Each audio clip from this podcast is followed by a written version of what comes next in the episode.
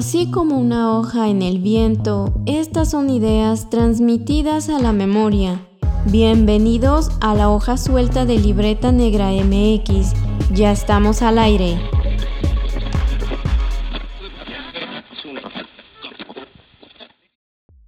El mes de febrero es el mes del patrimonio, las herencias culturales aquí en Libreta Negra MX y por eso decidimos tener a invitadas, invitados muy especiales. Les saluda sus anfitriones. Wendy Osorio. Y Omar Espinosa, sus arqueólogos de confianza aquí en la hoja suelta.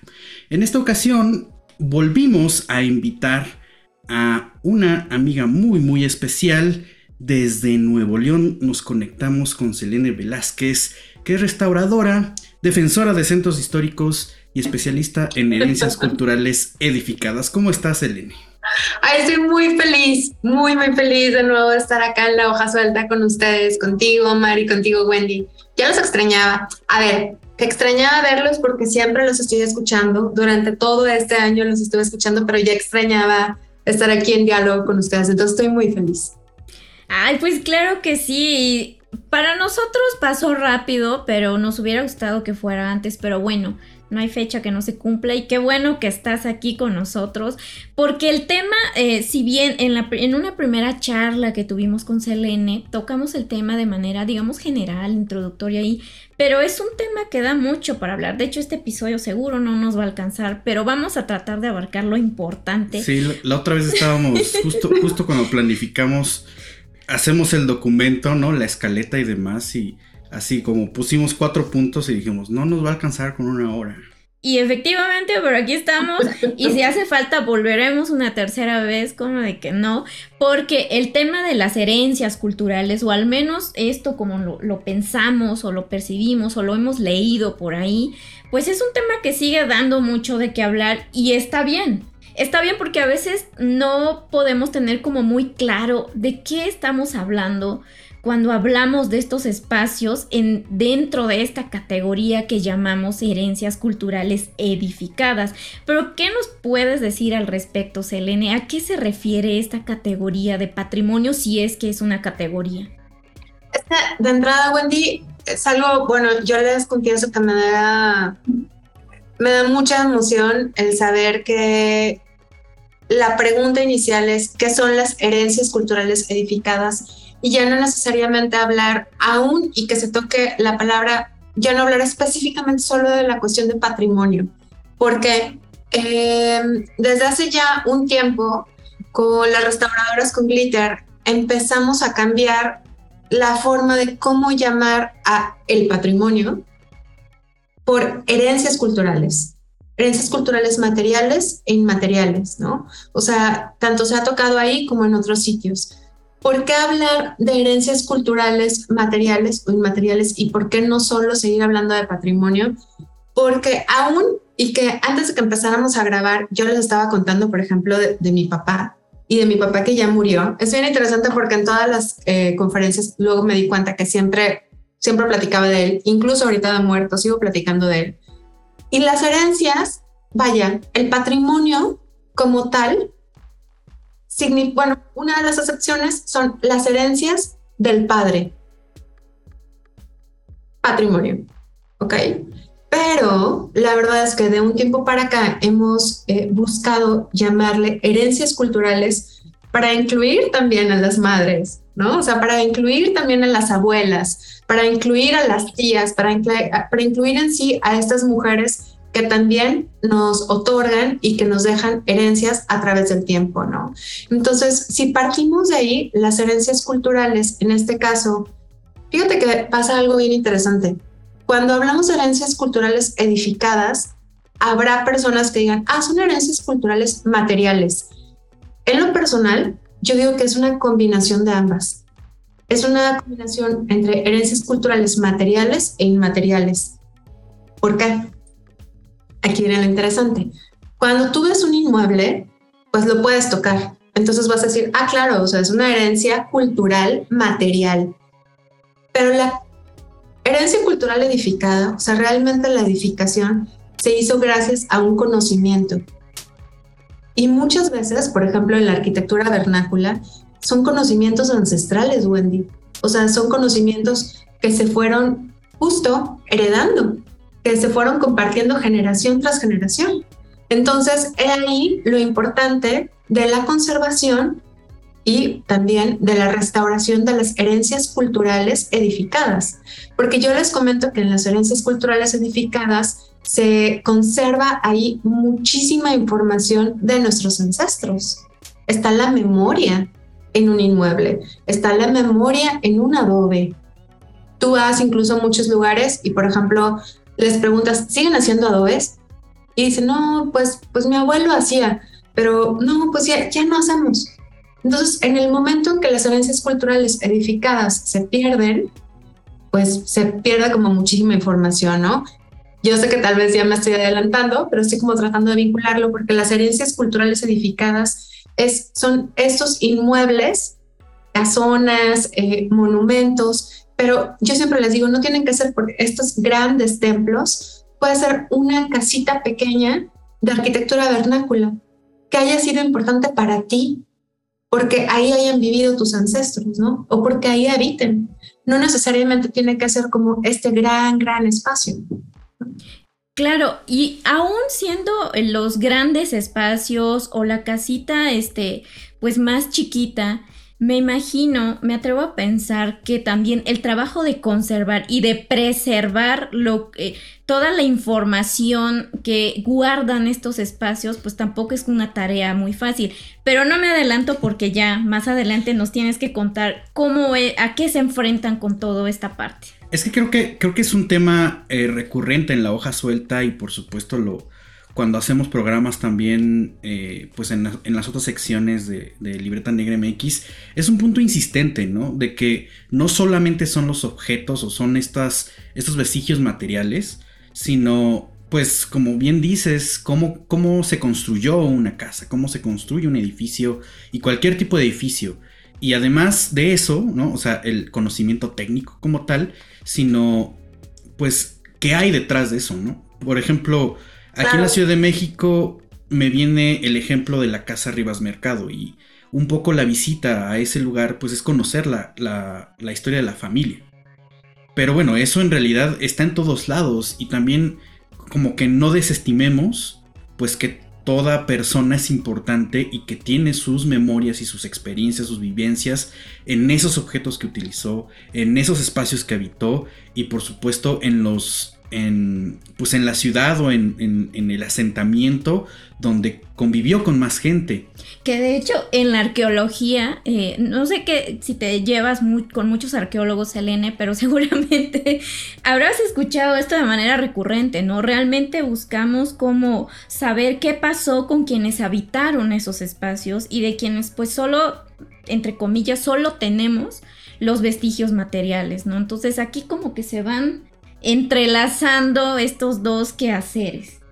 Sí, exacto. Y además eh, nos da mucho gusto que regresaras a la hoja suelta, porque uno de los puntos que se quedaron pendientes del programa pasado, y si no, si no lo han escuchado, pues vayan y busquen justamente cómo leer la ciudad en, en, este episodio que ya tiene un año, además estamos casi, casi eh, cumpliendo la fecha exacta.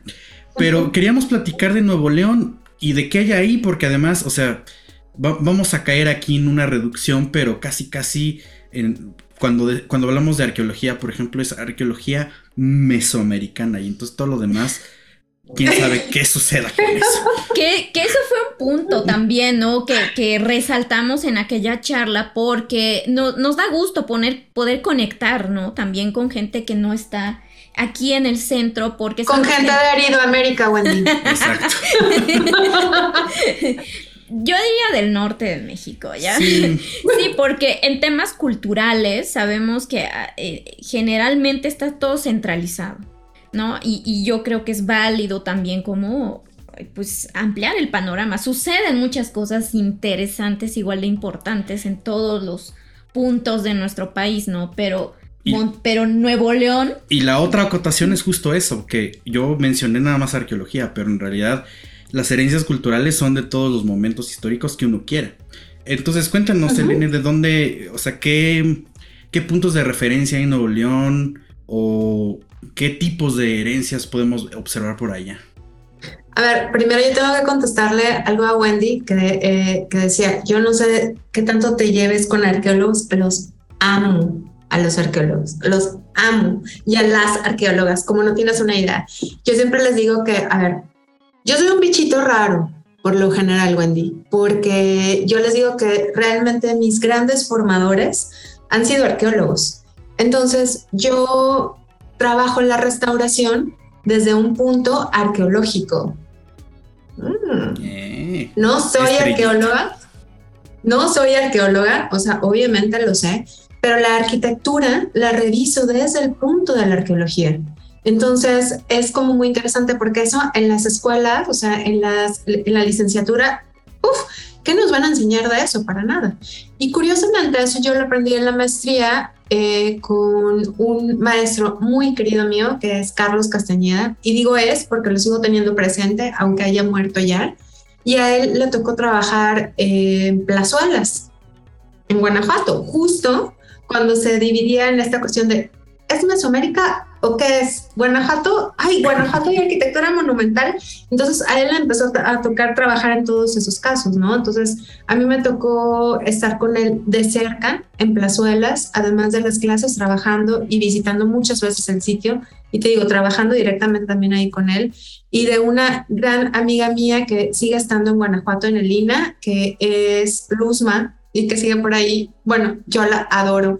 Entonces, más allá de otros arqueólogos que conozco, ¿no? Y creo que eso me ha ayudado mucho a poder comprender la arquitectura desde otro punto, incluyendo antropólogos sociales, ¿no? Como, como María Elena, que también ya murió y que también estaba en Guanajuato. Entonces, este vínculo y esta intersección de profesiones, la multi, la interdisciplina, es lo que va enriqueciendo todo. Ahora sí, Omar, qué puntos, o sea, o qué sitios, por ejemplo, de Monterrey.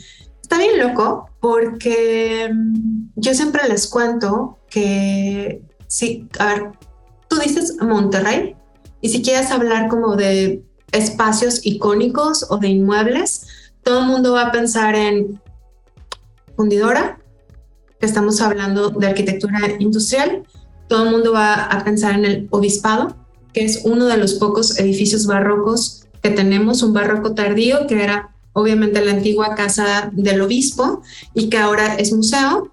Y luego mm, pueden pensar, ¿qué otro? A ver, Palacio de Gobierno, que estamos hablando de finales del 19, principios del 20, sacó. Catedral, que también nos ha parte del 18, y luego ya se les olvida todo.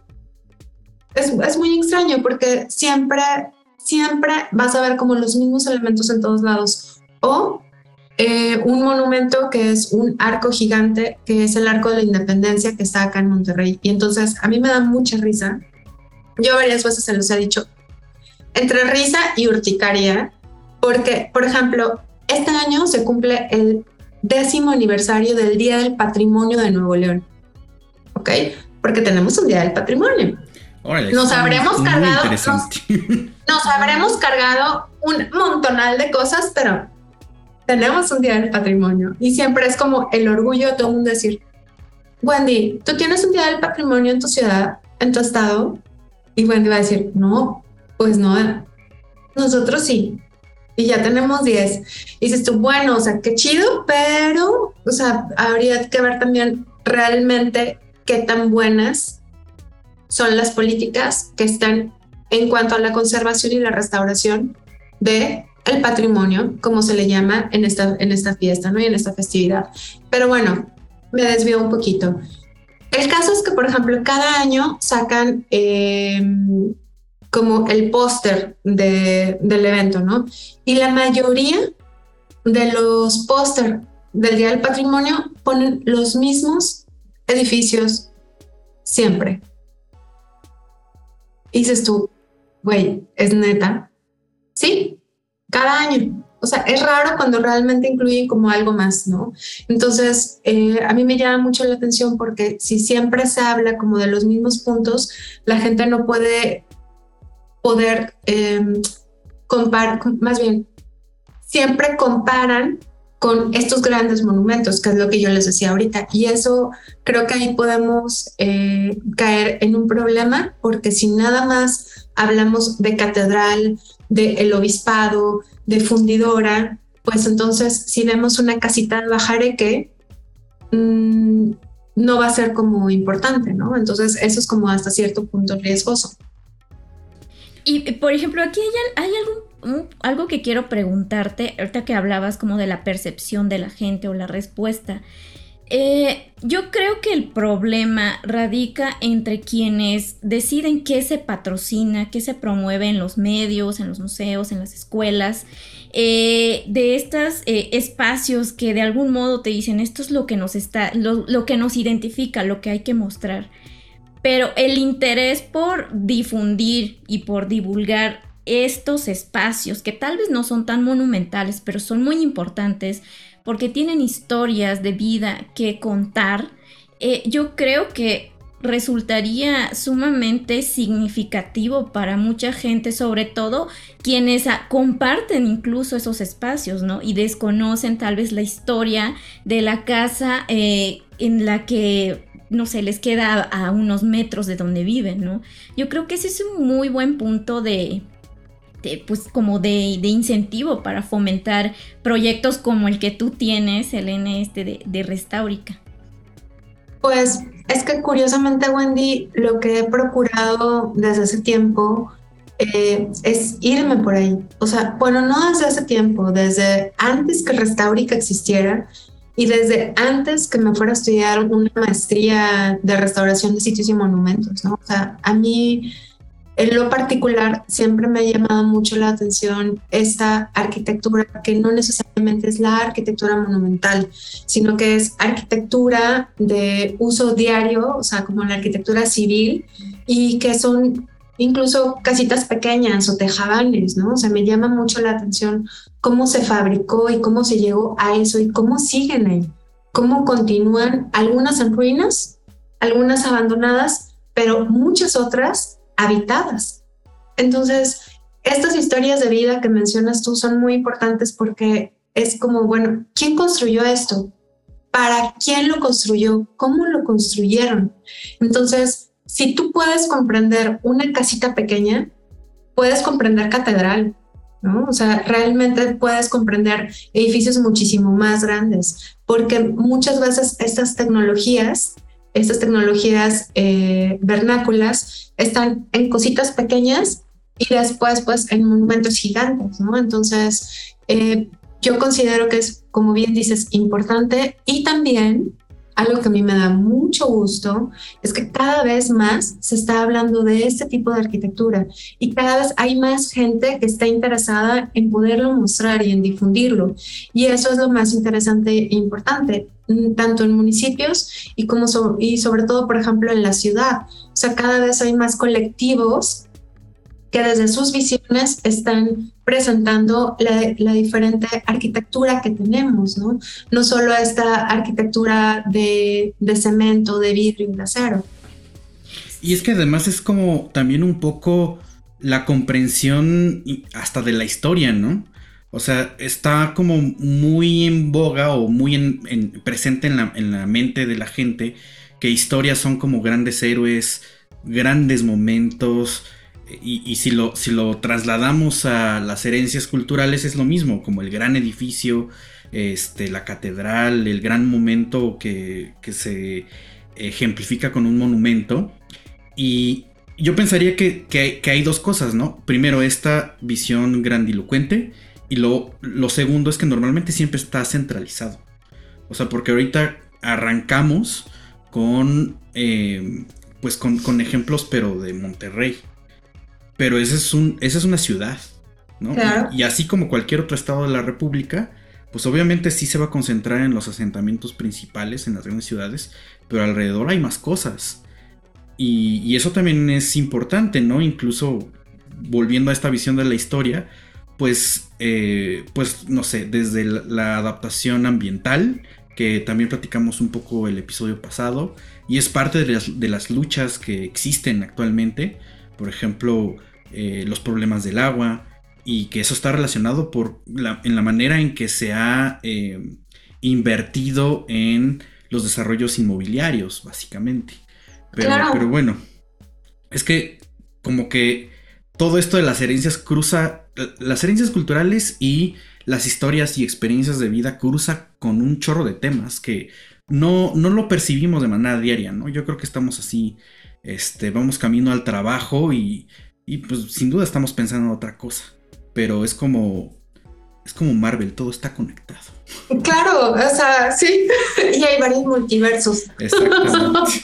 Pero, por ejemplo, a ver, ahorita, eh, uf, o sea, en lo que hablas, Omar, hay como, podría ir deshebrando muchos hilitos. Y para empezar, o sea, lo que decías de que se hablaba, eh, o que, que, me preguntaban, bueno, ¿qué, ¿qué monumentos se podrían hablar o cuáles puntos de herencias culturales edificadas en, Nuevo León?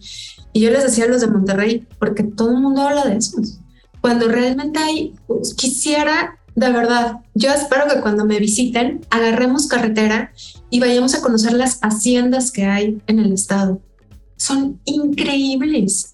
O sea, las haciendas que yo conozco están de que, o sea, realmente están brutales, dirían, eso está en Nuevo León. Y sí, o sea, tenemos, tenemos haciendas, la verdad, muy impresionantes, muy distintas a otras partes del país.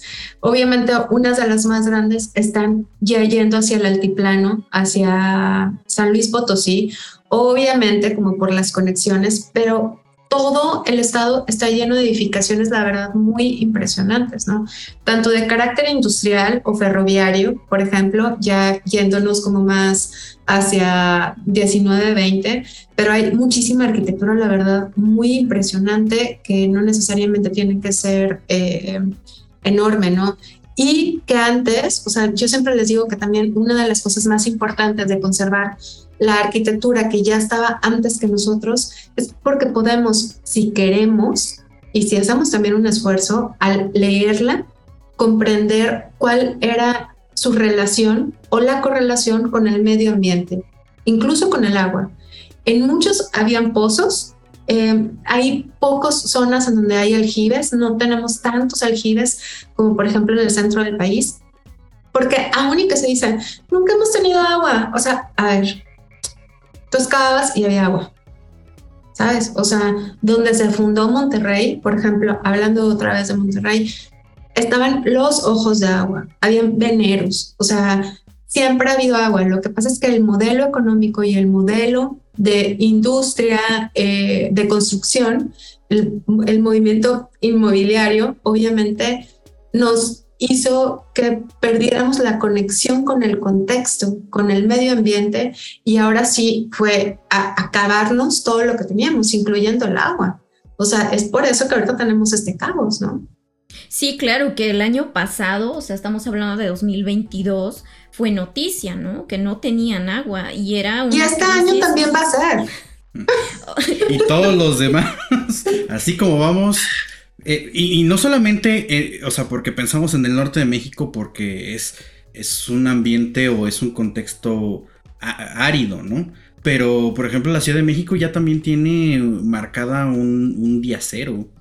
Eh, y, esto es, pues, cómo, cómo hemos sido voraces, la verdad. O sea, cómo es que las sociedades han depredado y, y, e hinchándose en los recursos, aunque no le hagan falta. Francamente, eso es algo de, tópico antropológico que tenemos que poner muy sobre la mesa porque consumimos, bueno, más bien no consumimos. Desperdiciamos. Desperdiciamos, o sea, almacenamos más de lo que podemos consumir y normalmente como no lo aprovechamos, pues se, se desecha, ¿no?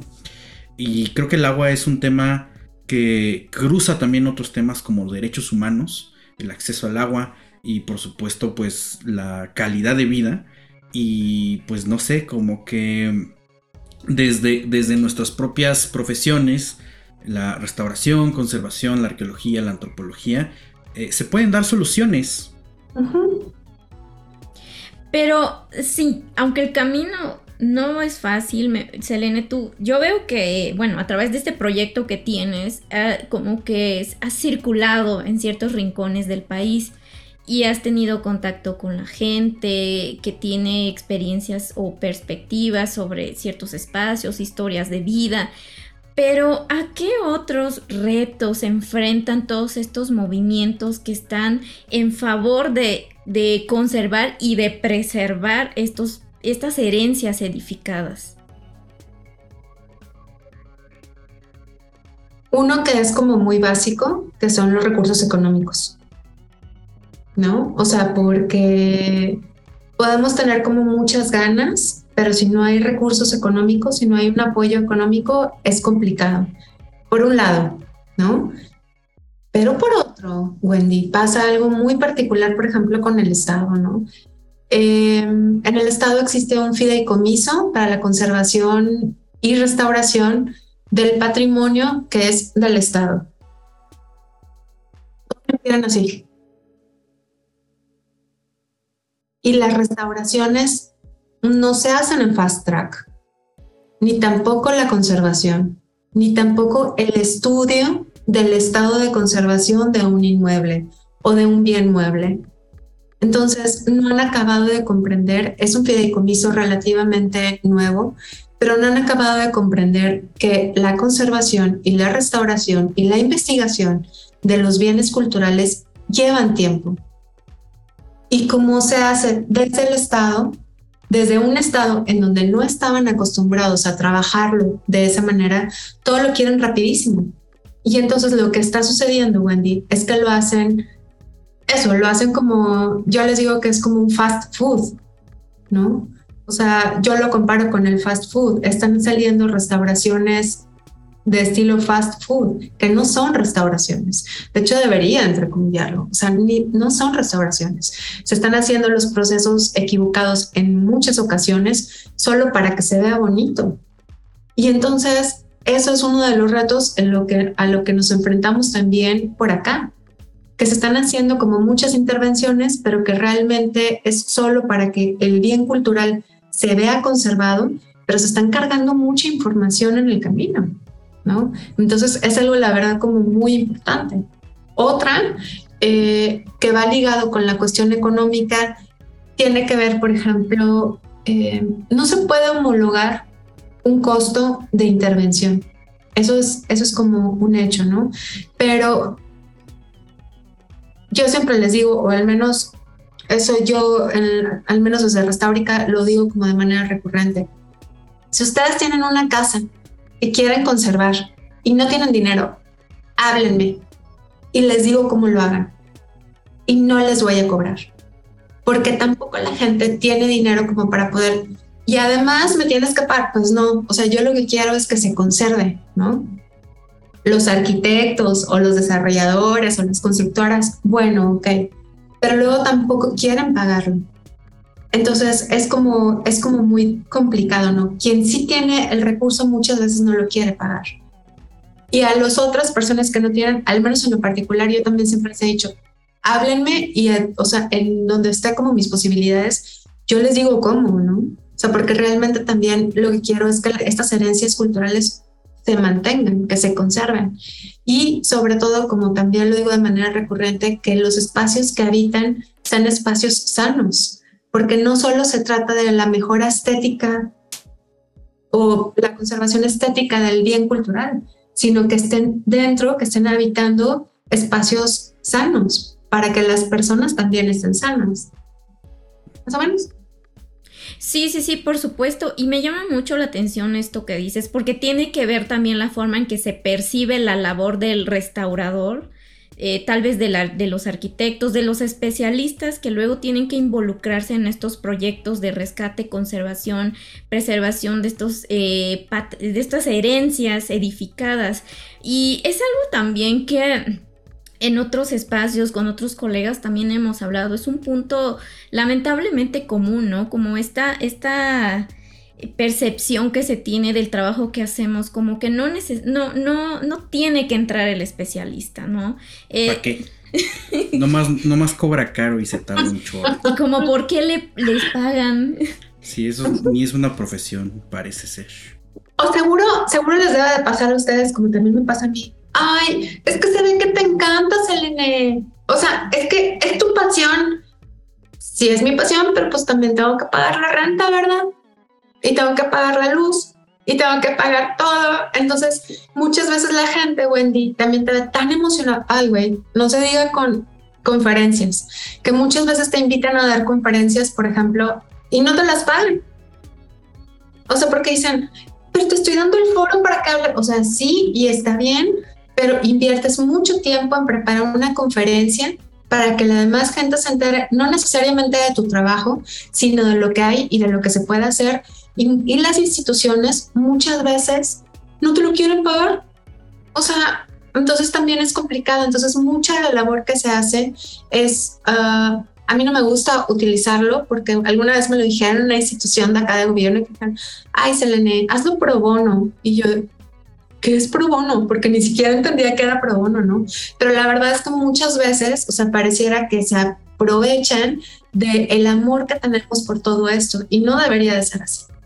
Claro, porque hacen uso de ese trabajo en, en, en, los discursos y en otro tipo de espacios, ¿no? Porque realmente eso habla de la importancia que tiene el trabajo que haces. O sea, ahí es como que me resulta también contradictorio el hecho de que no se quieran destinar recursos para esta parte importante de la, de la investigación, ¿no? Y de la intervención por parte, por ejemplo, de los especialistas. Pero bueno, si a problemas nos vamos trabajando con, el, con las herencias culturales, creo que no acabamos. Yo, yo nada más les voy a recordar a quien nos esté escuchando que en marzo se cumple ya otro aniversario de ese famoso tweet que sale desde la cuenta oficial del Museo Nacional de Arte, que pues que, que, decía que pues que sí, eh, eh, trabajar en, en, arte o en cultura no, no se trata de solamente trabajar por el amor a la profesión, sino que pues también requiere un pago puntual y eh, pues eso generó muchos movimientos en 2018 eh, respecto a las contrataciones en capítulo 3000 y por supuesto todo, todo el sistema de contrataciones irregulares que existe, aunque lo quieran eh, negar, en el sector cultura, que, que, impacta directamente pues, en todas las profesiones que gestionan estas herencias culturales, también las naturales, por cierto, que es algo que este, hay que tomarlo muy en cuenta, los entornos naturales que están de, este, decretados como zona protegida y em, pues básicamente todo, todo, todo, lo que tiene que ver con arqueología, antropología, historia, lingüística, restauración. Bueno, ustedes hagan una lista y pues es una serie de cosas, pero para no desviarnos tanto del tema, regresemos un poco a, algo más ameno. Yo creo que no nos desviamos, Omar. Tiene que ver también, es, es, importante hacerlo. Y yo creo que, por ejemplo, el proyecto que, que haces, Elene, bueno, es que te seguimos mucho en tus redes sociales, ¿no? Y andamos viendo, pues, qué onda con este proyecto. Entonces tiene que ver, porque también yo he visto que se plantean estas problemáticas, ¿no? Todo está relacionado. Pero ibas a preguntarle algo más ameno también. Sí, bueno, es que ahorita también me, me acordé de, de que en realidad este tipo de, de, si lo quieren ver, en realidad yo no lo consideraría así, sino más bien como una, un señalamiento, ¿no? Porque lo que no se señala no existe y eso hay que, hay que tomar conciencia de eso, porque hay muchos problemas de fondo. Y que sean problemas de fondo no significa que no puedas hacer conciencia mediante uso de recursos ingeniosos y muy creativos, como lo del 28 de diciembre, que, también eh, es una lucha, ¿no? Cuéntanos un poco de esas luchas eh, respecto a los centros históricos. Y, bueno, y ahorita cuentas lo del 28 de diciembre para aquellos que no te siguen en Facebook y en Twitter y en Instagram. A ver, ayer que vi a mi hermano, que vi a uno de mis hermanos, eh, le hacía una broma y le digo, ay, güey. Le digo, bueno, hacíamos como una, ya les iba a decir todo, pero, pero no, creo que, no es el momento para decirlo, ya hasta me puse roja. Pero a lo que voy es que le digo, güey, luego soy bien chistosa, le digo, pero luego soy bien ácida. Entonces, mi humor es como un humorcito muy particular, porque la verdad es que entre que es eh, como humor negro, ácido, y entonces eh, me encanta, a mí me encantan los 28 de diciembre iban a decir 28 de diciembre porque, bueno, que es el día en México, no me acuerdo si en otras partes de Latinoamérica, pero es el día de los santos inocentes. Y entonces, vaya, podríamos hablar como todo de porque es, no, no, no vamos a entrar, pero es el día para hacer inocente a la gente. Y me encanta, me encanta. Y me ha gustado siempre desde niña. Entonces, la verdad es que es muy divertido y me encanta hacer bromas al respecto. Pero además, las bromas que hago ese día, desde que era niña, suelo hacerlo como con mucha seriedad. Entonces, la gente de verdad cae entonces, para este 28 de diciembre, en Restaurica, a ver, eh, Restaurica es como mi, no es como mi, o sea, es uno de mis proyectos de vida y es mi taller de conservación y restauración, ¿no? Y entonces tengo una página de Facebook, para quien no sabe, y tengo un montón de seguidores ahí. Bueno, más bien Restaurica tiene un montón de seguidores. Total que dije, ¿cómo los podrá ser inocentes? ya sé. Acá en mi pueblo, o sea, Monterrey, a cada rato, yo, yo lo tengo documentando desde el 2000, como desde el 2005, cada vez que hay un alcalde o una alcaldesa, hay un nuevo programa para rescatar el centro, para rescatar el centro histórico. Entonces le han puesto todos los nombres posibles, ¿no? Ahorita, por ejemplo, el más nuevo es Renacentro. Qué ingenioso. Sí, todo, todo, el tiempo, ¿no? Cadena Centro. Entonces, eh, pues yo dije, ya sé, les voy a hacer como toda una campaña de marketing de que ahora en Restaurica vamos a unirnos a una nueva eh, campaña desde donde sea, desde gobierno, junto con Airbnb y en lugar de Rana Centro, ¿cómo le puedo decir? Ya sé, tu nuevo centro, tu neo de tunear, tu neo centro. Entonces era un juego de palabras, ¿no? Entonces pongo varias casitas que están como entre abandonadas y no. Pongo una fotografía antigua del centro histórico. Pongo el logo de Airbnb. Dije, güey, ¿cómo le hago para que no me vayan a mandar los de Airbnb? En todas las fotografías abajo estaba chiquito que decía inocente palomita. Y todo, en todas, en todas las fotografías, ¿no? Entonces hice toda una campaña de tuneo centro, tu nuevo centro tuneado. Vamos a estar ahora en Restaurica de que si tú tienes, por ejemplo, Wendy, uno era, tienes algo, decía algo así como de que tu abuelita tiene una casa antigua, sácala, y a partir de ahora genera recursos y, entonces hice como toda una campaña vinculando de vas a renovar la casa, sacas a tu abuelita, empiezas a ganar dinero y si la casa es viejita, tumbamos todo lo que está por dentro, no pasa nada, solo dejamos la fachada, como lo que están haciendo acá. Y si quieres aprovechar las vistas, hacemos una torre de 10 pisos atrás, no pasa nada. Entonces fue el caos, porque lo hice tan poca madre que la gente cayó en shock. Tenía cada una de las imágenes, tenía como su personalidad, pero hice todo un texto y estaba poca madre el texto. Hasta el final decía, para informes, escribe a inocentepalomita arroba Entonces para mí fue muy divertido que un chingo de gente no leyó hasta el final. Y solo veía las imágenes y solo se quedaron en shock. Entonces, por un lado, es que no puede ser, bueno, les tengo que contar lo que pareció muy divertido. Un arquitecto eh, me manda un WhatsApp en la tarde. Dice, no vas a creer esto, pero un editor, que cuando vean esto se va a dar cuenta que me contó, un editor de un periódico muy reconocido estaba ya escribiendo un artículo de que no podía ser que te habías vendido tan fácil a las inmobiliarias. Mira. Yo dije, güey, ya viste. Y de que no, es que no puede ser, o sea, la de Restaurica tan fácil que se vendió, o sea, ya está haciendo lo mismo que los demás güey, es 28 de diciembre.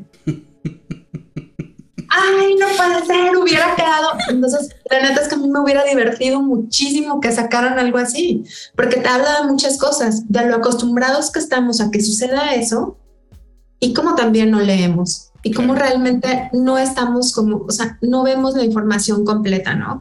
Entonces, eh, tanta gente se dejó llevar porque de verdad sucede todo el tiempo.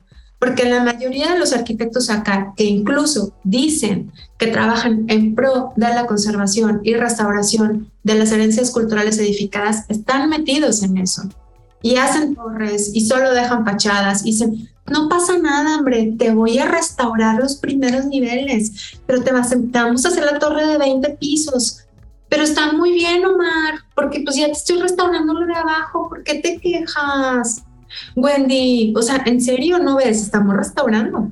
Y, además tuvo mucha repercusión o, como mucho impacto porque justo aquí en la Ciudad de México acababa de pasar nada de, este famoso y controversial convenio entre el gobierno de la Ciudad de México con Airbnb y UNESCO de pues generar este, este turismo, eh, ¿cómo le llamaron? Turistos, turismo social con pensando en, digitales. la gente. Nómadas, digitales, Exactamente, sí. Pero es que sí está involucrado Airbnb, entonces este estaba muy bien hecho el, anuncio y muy, muy a la medida, ¿no?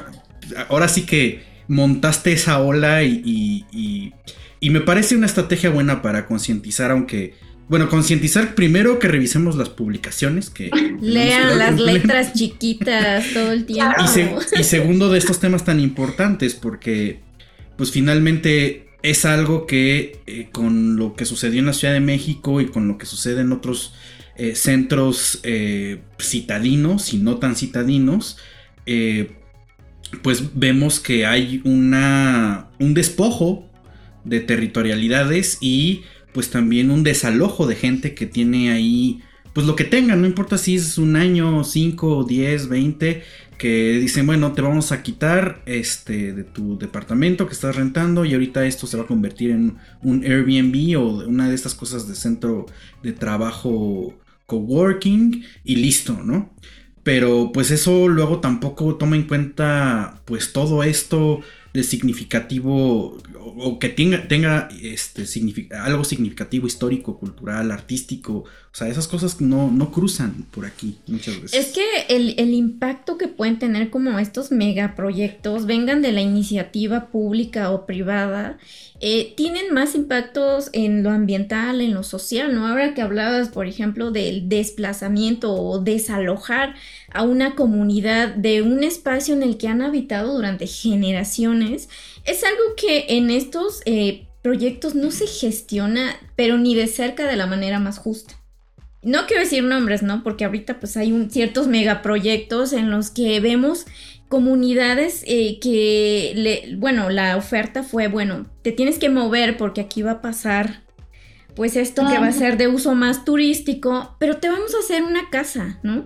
Eh, pero y entonces vemos este, este tipo de diseños sumamente pues antiecológicos y que además yo creo que para la gente que tiene como cierta forma de construir sus casas, puede resultar un choque, ¿no? Como cómo te acostumbras a, este concreto, a estas cajas de concreto, que aparte eh, el clima tampoco es como eh, de lo más cómodo, no sé, yo, a mí me preocupa mucho este tipo de cosas, ¿no? Pero bueno, no podemos... no, no, no, es que, a ver, a ver, a ver. Ah, mm, a ver, a ver, estoy, como tratando de, aterrizar todo. Además de que yo los invito a que me inviten, o, y puede ser más gente, de que hablemos justo sobre despojos, sobre la gentrificación, o sea, sobre todo, todas estas cuestiones inmobiliarias que están sucediendo, no solo en una ciudad del país, sino en todo el país. La verdad es que creo que sería como muy interesante. Vamos a hablar de justo estas dos cosas que, que estás tocando ahorita, Wendy, tanto lo que hablaba Omar sobre la cuestión de los despojos y después de estas cuestiones turísticas, ¿no? ¿Qué pasa? Se los voy a aterrizar, por ejemplo, acá en el norte, ¿no? ¿Qué pasa específicamente en una ciudad como Monterrey? Eh, resumidas cuentas, el centro obviamente pues es el centro, ¿no? O sea, durante mucho tiempo estuvo muy súper habitado. A lo mejor no tan bien conservado como muchos centros históricos en el país. No nos hagamos, o sea, a ver, hay picos en los que realmente los centros estaban mejor conservados porque había una bonancia económica, ¿no? Entonces, por ejemplo, a finales de los 70s, principios de los 80s, que hay devaluaciones, la mayoría de los centros históricos en el país estaban mandados al carajo.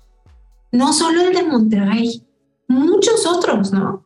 Pero entonces acá, porque siguen teniendo como este síndrome de inferioridad, querían limpiar todo para hacer edificios alrededor de una gran plaza. Y entonces es por eso que Alfonso Martínez Domínguez, que era el gobernador en ese entonces, manda demoler un montón de manzanas para poder hacer lo que hoy se conoce como la macroplaza, que es la gran plaza, pero originalmente era que hubieran muchos edificios alrededor de solo uno que otro. No se hicieron estos edificios que se tenían proyectados. ¿Por qué? Porque siempre se decía que Monterrey era una ciudad sucia, chaparra y fea o sucia, chaparra y triste. Y no, pues no solo eran los centros históricos de el centro histórico de aquí, eso pasaba en muchos otros lugares y por eso en muchos otros lugares también arrasaron con los centros históricos. ¿Qué pasó en ese entonces? Sacaron a mucha gente que habitaba el centro, los despojaron, los desalojaron a la mala y entonces se hizo la Gran Plaza. Otras personas siguieron habitando justo por donde estoy yo ahorita, que es el como se les conocía como barrio de Catedral, barrio de Nejayote, el barrio de Tenerías, esta otra parte del centro, ¿no? Y entonces siguieron habitando aquí. Pero después en los noventas, Macroplaza fue en los ochentas, inicios, y luego en los noventas hacen este mal llamado barrio antiguo. Y se crea una etiqueta comercial, Wendy, sobre todo para una cuestión de turistificación. ¿No? Ni siquiera se hablaba de turistificación porque no, no, no existía el concepto, pero se empezó a crear como una cuestión muy de fachadismo y luego antros. No porque los antros estén mal o porque nos espantemos. Cuando yo estaba huerca también venía a un antro, ¿no? O sea, me encantaba ir a Liguana y era como muy feliz. Pero aquí habitaba gente. Y todos los que veníamos no éramos conscientes, ¿no? Y el propio municipio y el propio estado no era consciente. Entonces cada vez la gente se fue yendo un poquito más y más y más. Y entonces cada vez el centro se empezó a deshabitar un poquito más, pero como quiera seguía habitado. Y el centro sigue habitado. Entonces pasan las décadas y cada vez hay estas cuestiones que les decía ahorita de cada alcalde que dicen, vamos a recuperar el centro, porque está sucio, abandonado y triste les suena familiar, igual que en los ochentas, exactamente igual que en los ochentas. Y entonces empieza el boom inmobiliario. El boom inmobiliario, tiene como un poco más de 10 años, más de 10 años. Pero antes, ligado con, con lo que nos sucede acá, hay la violencia.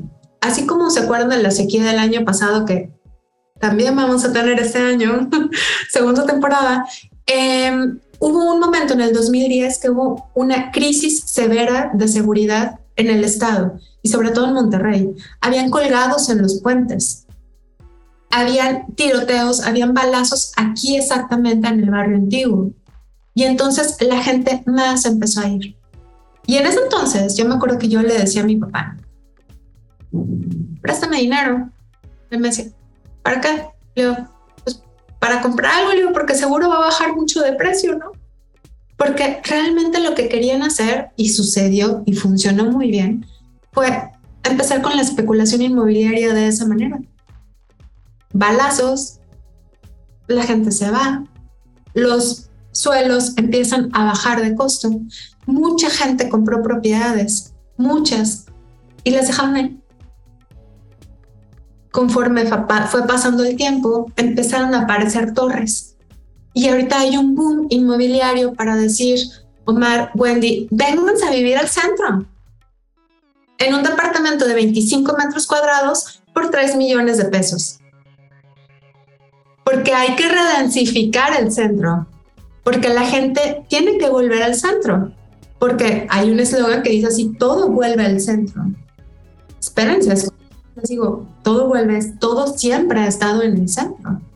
Pero entonces la gente, los grandes desarrolladores, junto con algunos arquitectos, sino es que muchos arquitectos, te dicen, hay que redensificar el centro, porque ya no podemos seguir llevando la infraestructura a las periferias. Pero Wendy, Omar, ¿quién puede pagar los departamentos que se están haciendo en el centro? Que son mini casitas, como si fueran las mini casitas que están en las periferias, pero amontonadas en millones de pesos. Es una mentira que se está redensificando el centro, porque la mayoría de estas grandes construcciones están siendo, adivinen para qué, para Airbnbs y entonces la mayoría de la población sigue habitando las periferias. Entonces es un falso discurso. ¿Quién habita el centro? ¿Quién puede pagar por estos lugares? Y entonces más bien lo que se está creando otra vez, a ver, aquí no nos pasa un tren, ¿ok? Pero como quiera se está haciendo todo un proyecto de turistificación para que el centro se vea bonito, pero no para los que habitamos el centro sino para los que quieren que vengan al centro. Claro, es, y lamentablemente es un patrón que podemos observar a lo largo y a lo ancho del país, ¿no? O sea, como este desplazamiento hacia las periferias de los habitantes y que con estos espacios que quedan, como lo bonito, lo que es muy caro, pues se vuelve inaccesible, ¿no? Hay una desvinculación ahí también. Y eso pues genera todos estos problemas que aquí, por ejemplo, hemos estado hablando de gentrificación, pero también la, desigualdad que se ve es, exageradamente abismal. En, sobre todo en las grandes ciudades, ¿no? Pero es algo que está alcanzando a muchas partes del país.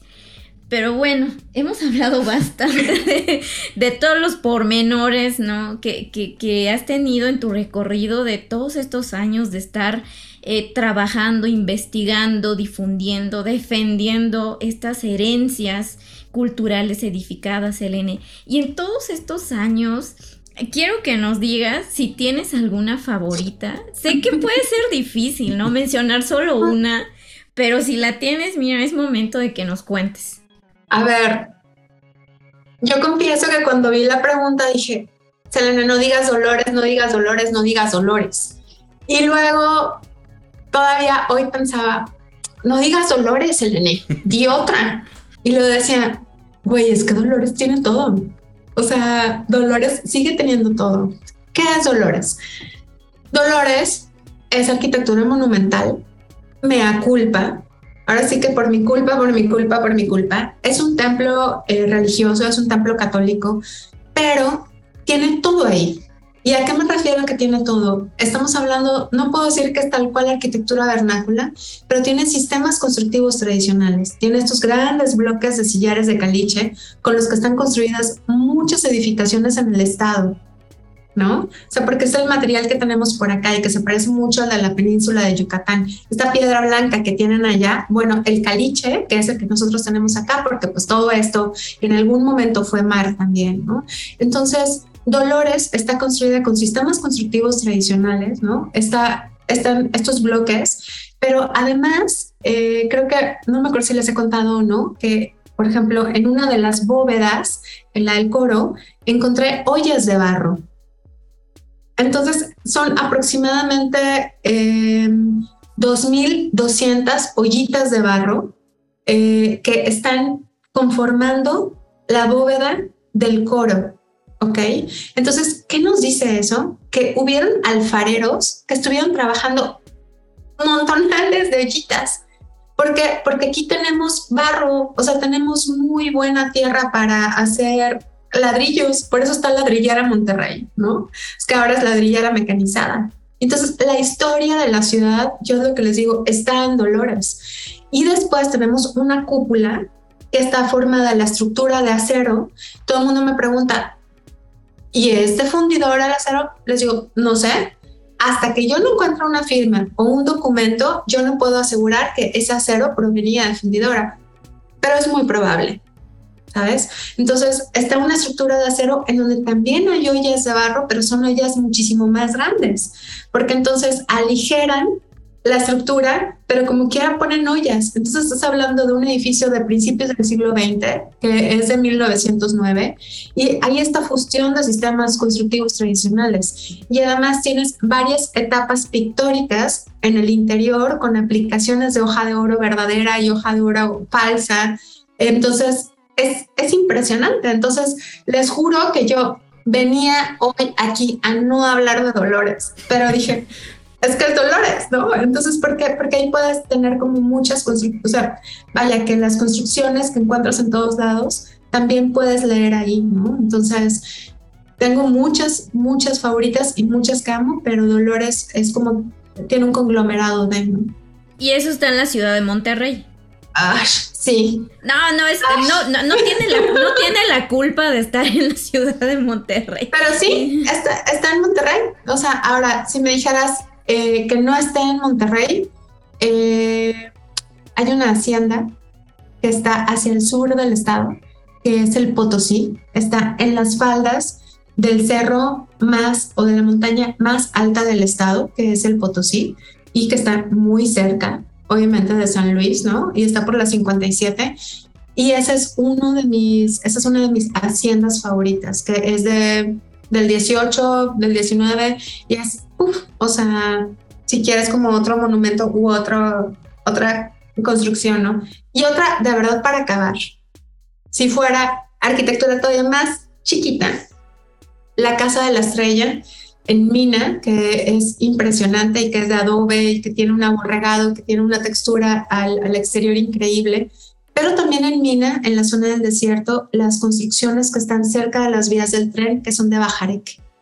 Entonces, que están en medio del desierto y encuentras construcciones de bajareque ahí, ¿no? O sea, está el suelo arcilloso y ahí mismo, con eso mismo, levantan eh, las construcciones y son realmente súper bonitas, ¿no? Entonces te podría hablar de cada, de cada municipio, tenemos 51, pero me voy a quedar con esos para que esto no, no se alargue muchísimo más. Y, además para que sea buen, eh, buena razón para ir a conocerlos, porque aquí nos los estás contando, ¿no? Pero no es lo mismo verlo y que nos acompañes ahí para conocer estos espacios y saber lo que tal vez a primera vista no se ve.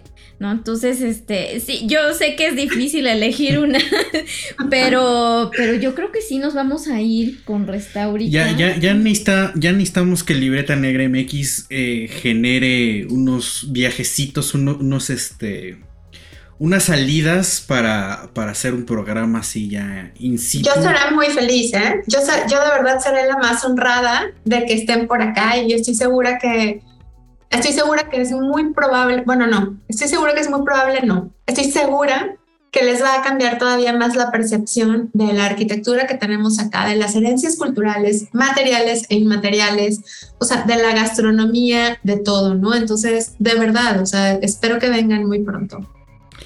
Pues ojalá, ojalá y ya sea en un par de meses o algo así, porque ya, ya podemos salir con un poco más de tranquilidad con medidas, por supuesto, pero ya hace falta, ya hace falta conocer otros lugares. Yo no conozco mucho el norte del país, siendo muy sincero, pero, pero me encantaría ir de visita y pues ver todo esto que nos cuentas y por supuesto pues sumar, sumar pues voces a la lucha, a los temas bonitos, a los no tan bonitos, a los ásperos, pero bueno, por eso estamos aquí y lamentablemente ya se ha pasado el tiempo volando.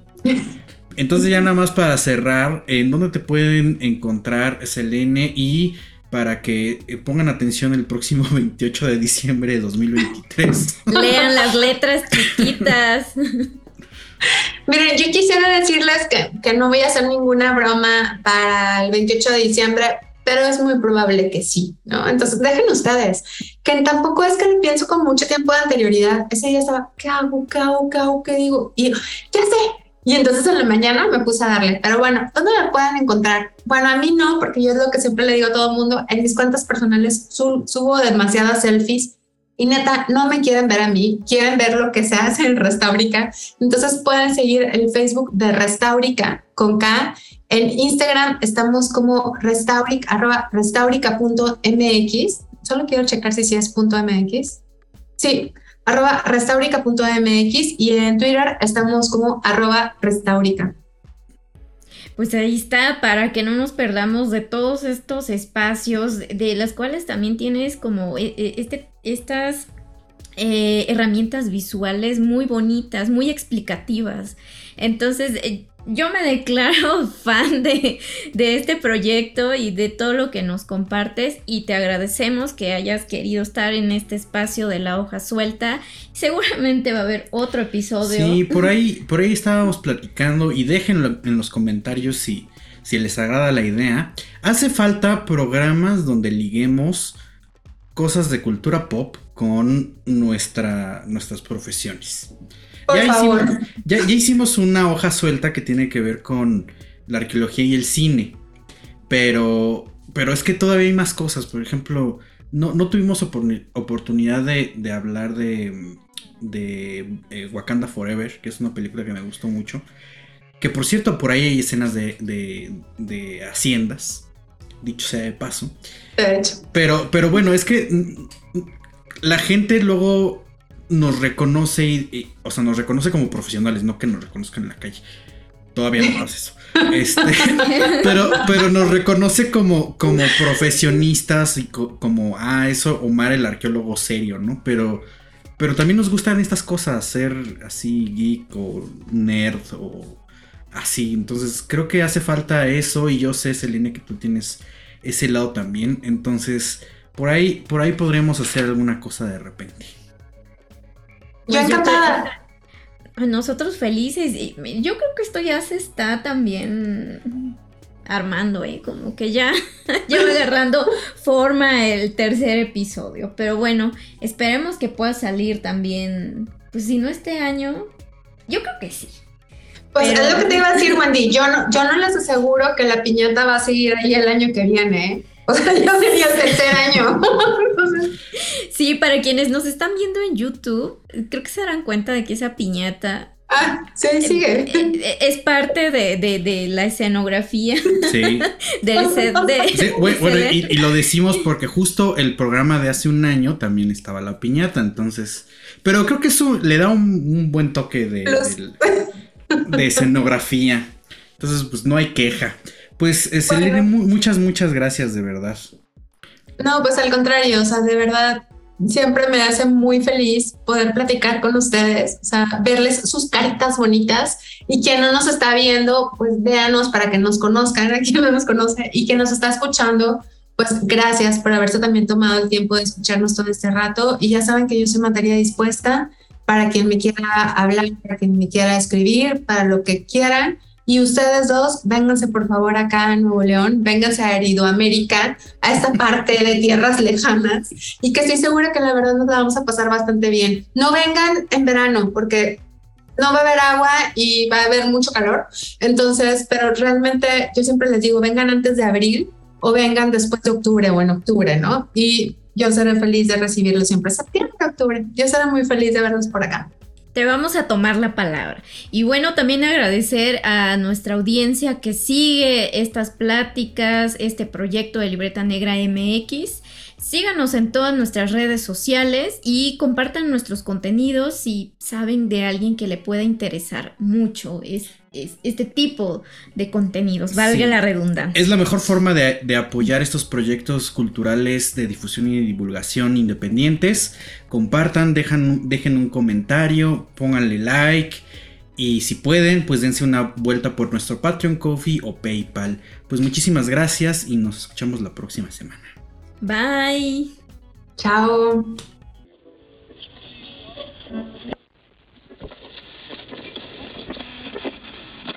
Gracias por acompañarnos. Nos escuchamos la próxima transmisión. Y en caso de que no nos veamos, buenos días, buenas tardes y buenas noches. Cultivamos memorias al aire.